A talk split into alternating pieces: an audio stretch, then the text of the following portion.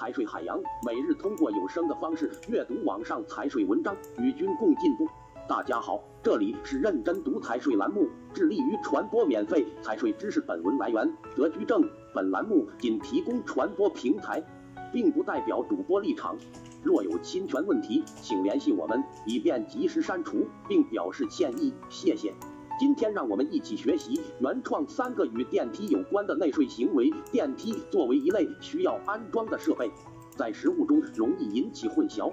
现将三个与电梯有关的税率汇总如下：一、电梯销售按照增值税暂行条例的规定，在中华人民共和国境内销售货物或者提供加工、修理、修配劳务以及进口货物的单位和个人为增值税的纳税人。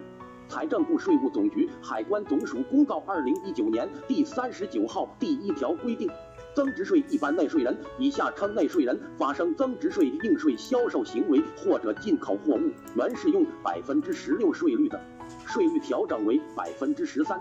总结：一般纳税人销售电梯税率百分之十三，小规模征收率百分之三。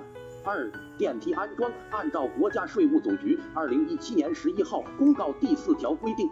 一般纳税人销售电梯的同时提供安装服务，其安装服务可以按照甲供工程选择适用简易计税方法计税。总结：一般纳税人电梯安装可以选择简易计税百分之三，也可以选择一般计税百分之九，小规模征收率百分之三。